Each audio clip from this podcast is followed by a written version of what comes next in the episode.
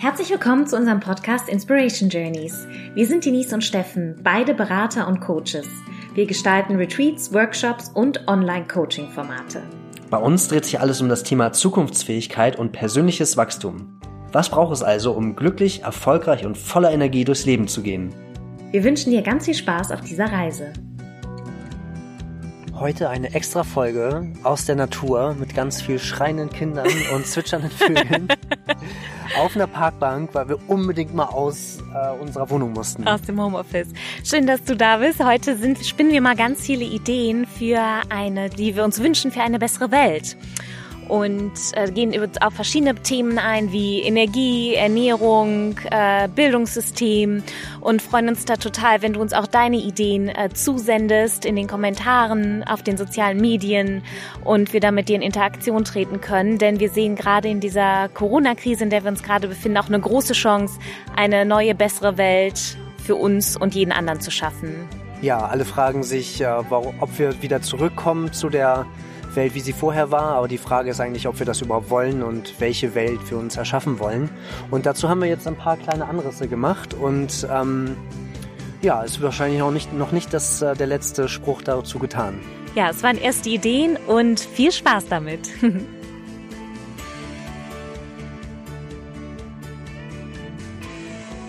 ja, hallo Denise. Hallo Steffen. Äh, wir hören ja jetzt schon ein paar Hintergrundgeräusche. Eine Amsel, ein paar Schritte. Und wir sitzen nämlich gerade draußen in einem Park in München, weil wir unbedingt mal raus wollten. Wir nehmen diese Folge gerade auf in dieser Corona-Zeit. In Zeiten von Corona, wie man in den Medien so schön sagt, also in einer Krisenzeit, wo die Ausgangsbeschränkungen aufliegen, besonders in Bayern. Und wir hatten so einen Flauten, äh, wir hatten so einen, nicht Flautenkoller, einen Höhlenkoller, einen Lagerkoller, sodass wir uns die Fahrräder geschnappt haben und uns jetzt rausgesetzt haben und wir hoffen, die Polizei stört uns nicht und bringt uns auseinander, während wir jetzt hier reden. Wie, über was reden wir denn nämlich? Ja, du hast es schon sehr schön eingeleitet. Wir reden heute über Ideen, eine neue Welt zu gestalten. Denn trotzdem diese Krise, in der wir uns gerade befinden, ähm, Existenzen bedroht und uns vor Herausforderungen verschiedener Art stellt, sei es beruflich oder privat, bietet sie uns gleichzeitig auch viele Chancen, nämlich vor allem alteingesessene Routinen und Muster zu überdenken. Jetzt kommen mir gerade ein paar Spaziergänger vorbei. also ähm, genau Gewohnheiten und Routinen zu brechen, ähm, festzustellen, dass wir auch ganz anders arbeiten können, als wir bisher dachten, dass wir nicht zu jeder Konferenz hinfliegen müssen, sondern Videokonferenz oder Telefonie auch eine wunderbare Lösung ist. Und ich finde es gerade sehr spannende Zeiten, weil so Krisen sind immer auch Zeiten von Umbrüchen. Und ähm, auf der einen Seite werden wir auseinandergeworfen, dass wir eben nicht sehr nah beieinander sein dürfen. Auf der anderen Seite bringt uns das auch näher zusammen, weil wir uns auf menschliche Werte besinnen und auf das, was uns wirklich wichtig ist. Und wir haben auch die Zeit, jetzt Dinge zu machen, die wir lange aufgeschoben haben und ja, kommen uns einfach selber auch näher, indem wir uns eben fragen, in was für einer Welt will ich eigentlich leben? Wie will ich weiterleben? Möchte ich was verändern? Oder ist das System, was ich mir bisher geschaffen habe, das, was ich auch in Zukunft weiterleben möchte? Ich habe gestern äh, einen Post gelesen, ich glaube von einem Genossenschaftler, der die Frage gestellt hat, oder besser gesagt den Gedanken aufgebracht hat, wir fragen uns jetzt alle, ob äh, die Welt wieder so sein wird oder wie wir das schaffen, dass die Welt wieder so ist, wie sie vorher war. Und er stellt die Frage, ob wir das überhaupt wollen.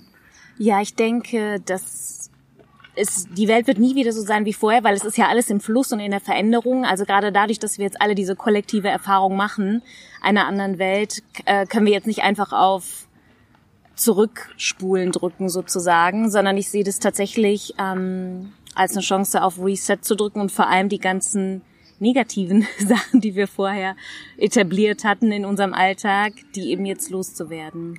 Da würde ich kurz äh, einwerfen, dass ich schon ganz gerne will, dass einige Sachen so sind wie vorher, aber andere halt auch nicht.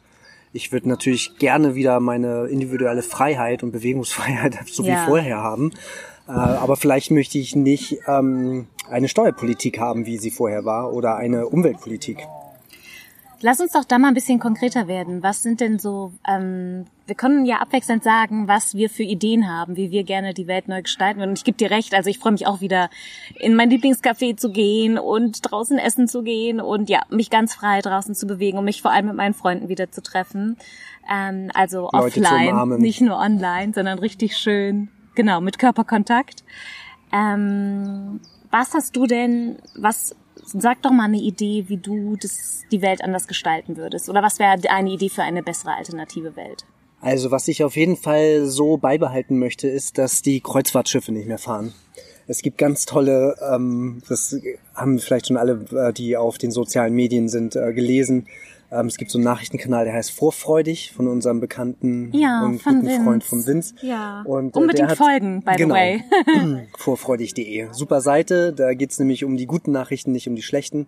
Mein Punkt ist aber, dass da ein äh, Bild war von Fischschwärmen in Venedig, in Kanälen, sogar Bild von einem, Dele ähm, von einem Delfin, der in Venedig oder in der Adria rumfährt und das kann der nur machen, weil wir im Moment keine Kreuzfahrtschiffe haben. Die Kreuzfahrtschiffe, die verpesten die Luft so sehr und äh, es ist, äh, die beuten die Leute, die an Bord sind, so sehr aus. Und das ist so ein unnachhaltiges Geschäftskonzept, dass ich mir wünschen würde, dass es nie wieder Kreuzfahrtschiffe geht, äh, gibt. Natürlich können die Leute gerne auf einem alten Schoner oder auf einem Segelboot ihre Touristenreise machen und können damit äh, vor Anker gehen vor irgendwelchen Küsten, wo sie unbedingt mal gerne hin wollten aber bitte nicht mehr auf der AIDA oder auf den ganzen Kreuzfahrtschiffen. Ja, Kreuzfahrtschiffe sind übrigens auch eine absolute Katastrophe, was das Thema Lebensmittelverschwendung angeht. Oh. Da werden äh, die ganzen Hundertische eingedeckt mit frischem Brot, mit zum Teil auch feinsten Sachen, Sushi, Sashimi, äh, Hummer.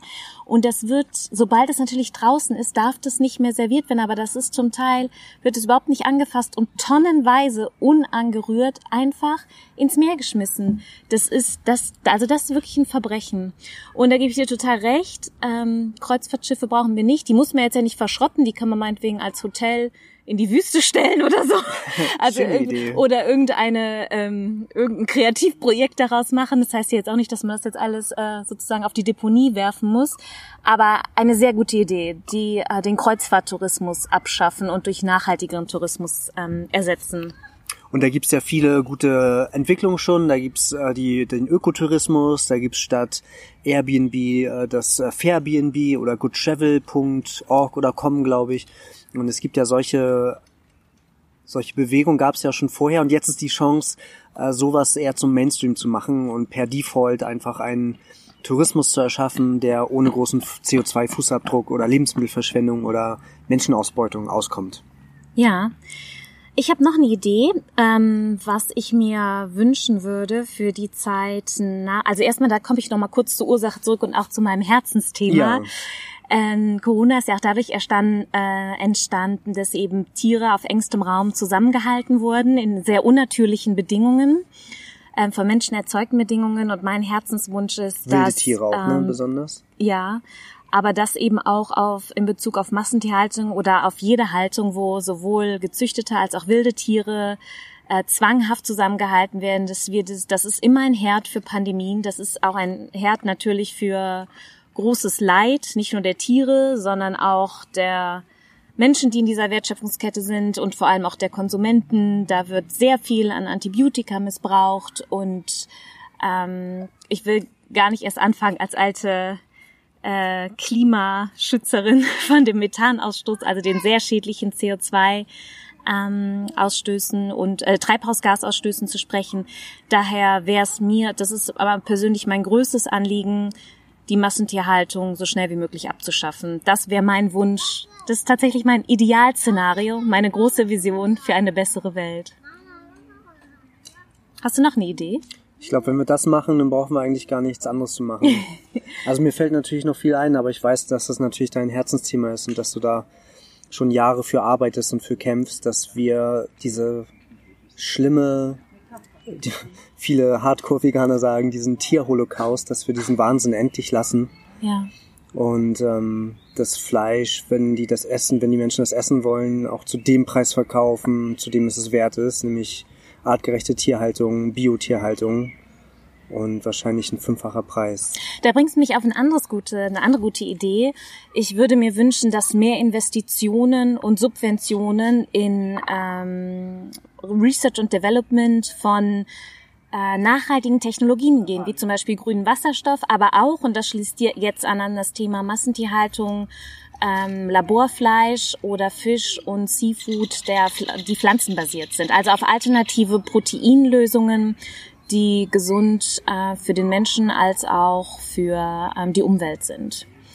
Und mhm. ich noch, ich habe noch einen Punkt zu ergänzen zu dem Klima, weil ich da einfach, ich merke schon, ich werde ganz passioniert jetzt.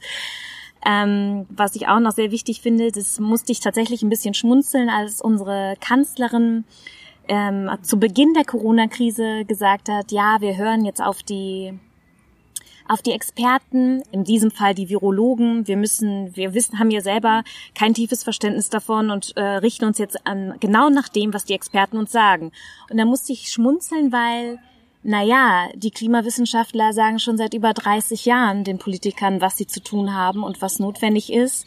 Und da, auf die wird nicht gehört. Also dieses, das, dieses mit zweierlei Maß messen und endlich ein Bewusstsein dafür schaffen, dass der Klimawandel die größte Herausforderung ist, die die Menschheit gerade zu bewältigen hat. Das würde ich mir auch noch wünschen. So, und jetzt höre ich auf mit dem Thema. Ja, wir sind doch gerade erst angefangen.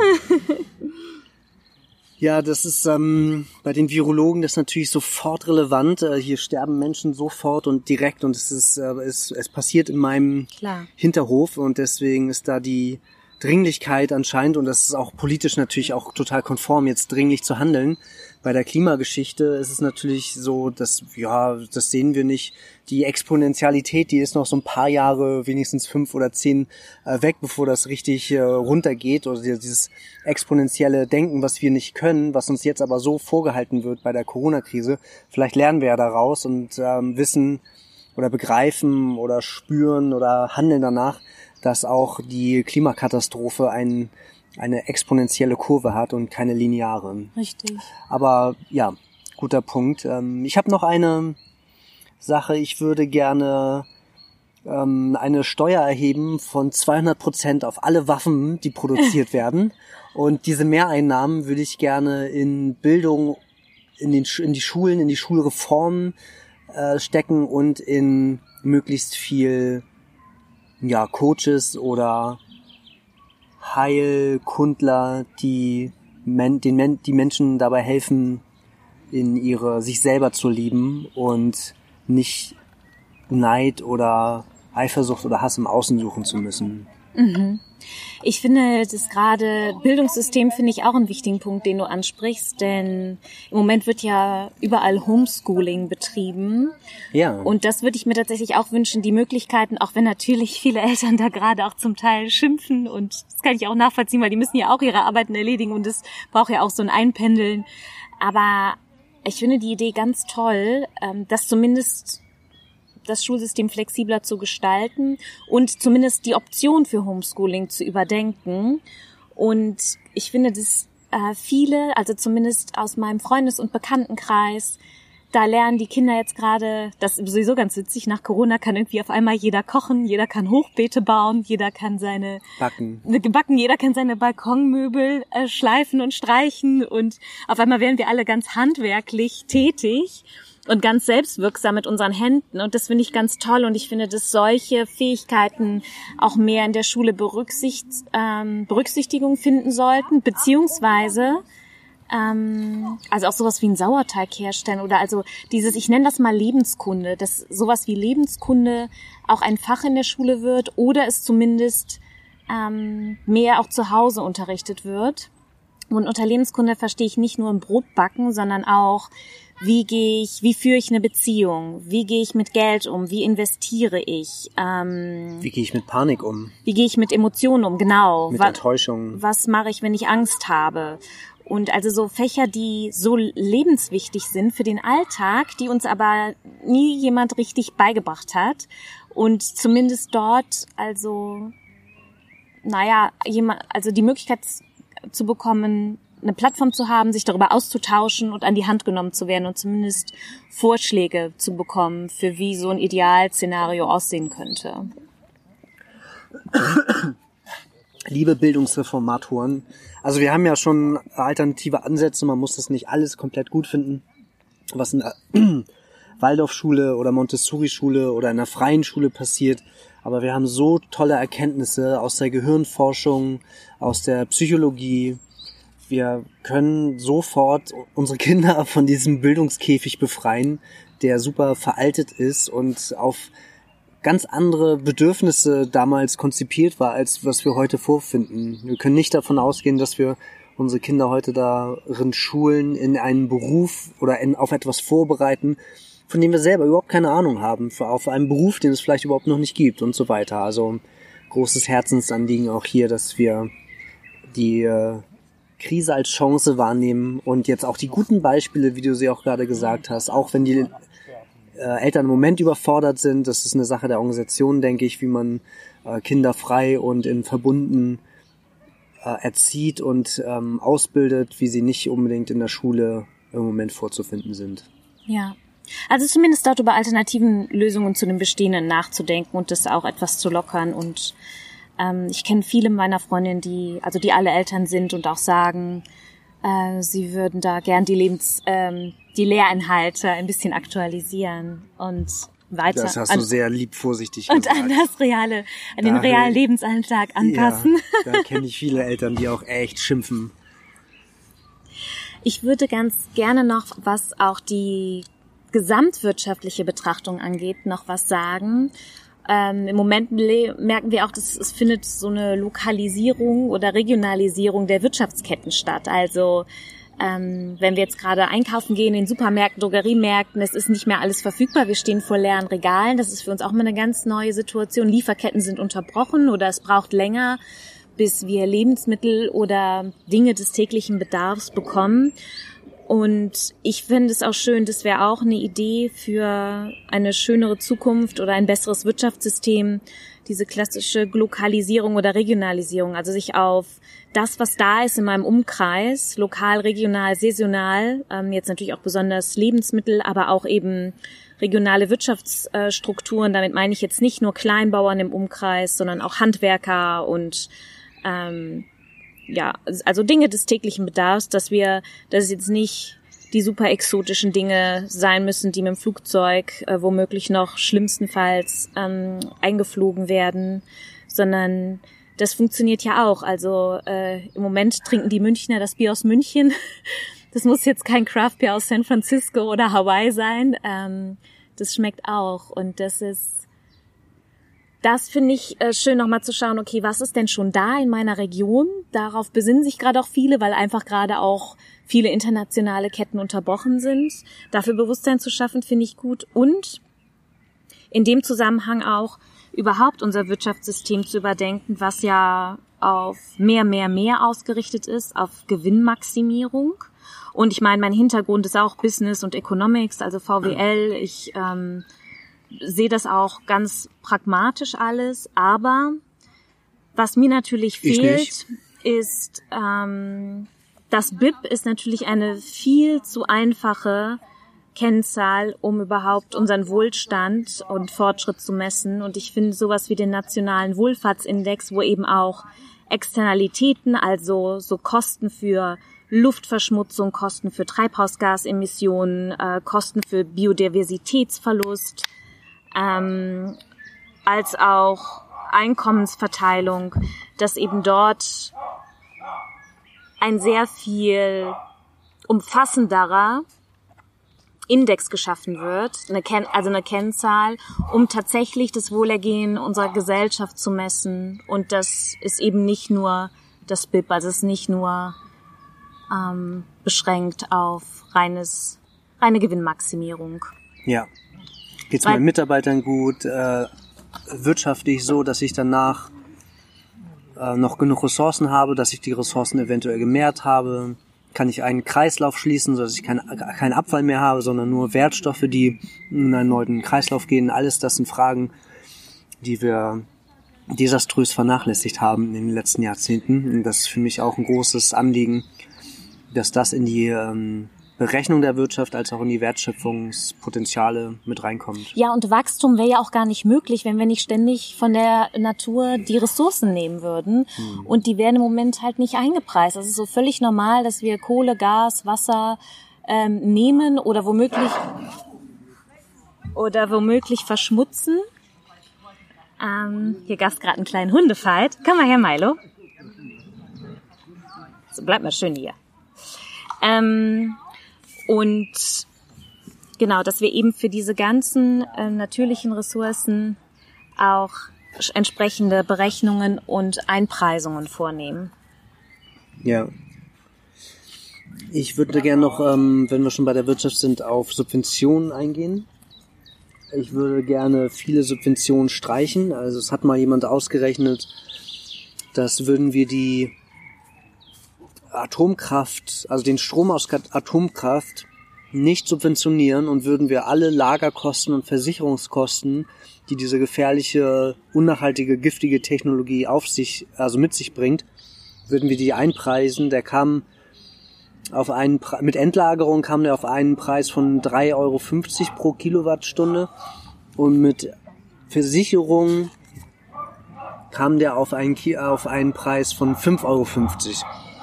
Und das ist abstrus. Wir fördern da etwas, ähm, wir schmeißen Geld auf etwas, was für uns nachhaltig schlecht ist und was hunderte oder tausende Jahre nach uns noch eine, ein Thema sein wird wegen der Endlagerung.